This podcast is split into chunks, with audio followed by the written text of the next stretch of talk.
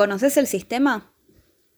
Esa noche elegí al azar un bar en el que nunca había estado. No podía quedarme más tiempo en casa tomando sin deprimirme. Por lo menos estar en público, si bien no detenía el avance de la tristeza, limitaba mis reacciones. Soy pudoroso. Después de elegir un lugar en la punta de la barra, pensaba en esas cosas. Aunque me refugie en el rincón más oscuro del bar para pasar desapercibido, no entable conversación con nadie y tenga la costumbre de mirar fijo mi bebida o un punto de la mesa, es notablemente distinta esta soledad a la de mi departamento. La soledad en público encadena mis instintos emocionales. No puedo permitirme poner en evidencia mi autodestrucción. Una camarera que tendría algunos años menos que yo se acercó, me saludó y me preguntó, ¿conoces el sistema? Sentí en esas palabras la insolencia de alguien que tiene todo bajo control. No por nada tengo 15 años de antigüedad en el alcoholismo, más que en mi trabajo. Claro que conozco el sistema. Es una pregunta retórica, ¿no? Por eso estoy acá. Porque no puedo permitirme quedarme en mi casa llorándome en vida. Tengo que salir a gastar mis horas fuera de lo que llamo hogar, pagando con lo que me dieron a cambio de tantas otras horas de vida que subasté al mejor postor. Y le llaman sueldo. Es una palabra bastante fría, salario. Se siente salado. Como si entre líneas el que inventó la palabra ya hubiese querido decirnos, no tiene nada de dulce vida.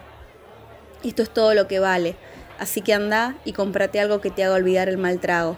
Con esto, lo poco que vales. Me explicó alguna vez una maestra que la primera moneda fue la sal y de ahí vino la palabra, pero me parece más verosímil mi versión. Me tragaba las ganas de vociferarle con aliento a vodka, tomado antes de llegar, claro, no pensarás que estaba sobrio. Todos esos pensamientos que estallaban dentro mío, mientras ella, con solemnidad de manual, me explicaba con una sonrisa que debía dirigirme a la caja en el otro extremo de la barra, solicitar lo que deseaba tomar, después de pagar presentarle mi ticket al bartender y luego ubicarme con mi bebida donde yo deseara.